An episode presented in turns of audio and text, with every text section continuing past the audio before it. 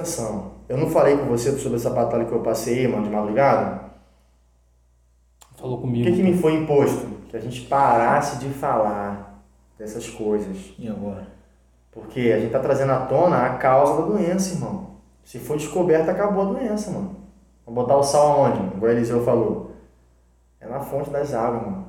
É como se a fonte, o lugar que tá sujando essas águas, as águas purificadoras que curam, tá sendo suja por um riozinho, cara. Por uma nascentezinha, assim, ó, que a gente não tá conseguindo encontrar de onde tá vindo. Aí tá poluindo as águas. Então aquilo que era para te trazer sentimento de abundância, tá fazendo você sentir escassez, em esperar a plenitude chegar. E como que a gente trata das pessoas que são vítimas? Rapaz, tem que ser corajoso. Tem que ser corajoso. Para tirar ela desse campo do vitimismo colocar ela no campo da responsabilidade, tem que até mesmo pensar em comprometer a relação. Não eternamente, mas no momento principal, no princípio ali, possa ser que comprometa.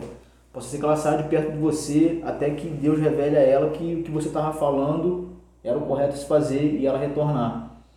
É por isso que a gente não se coloca num papel de chamar as pessoas à responsabilidade. Por quê? Porque compromete a relação, porque talvez aquela pessoa esteja ajudando em alguma coisa na nossa vida, porque ela esteja retribuindo a algo que a gente está fazendo.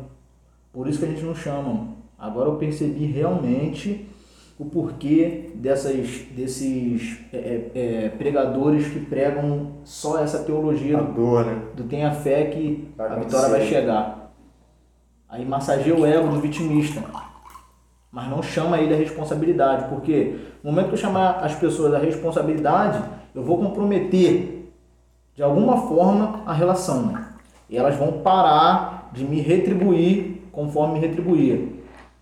Pensa, você chegando com uma pessoa que está se fazendo de vítima, fala, rapaz, toma vergonha na cara e assume a responsabilidade. Como que ela vai abordar?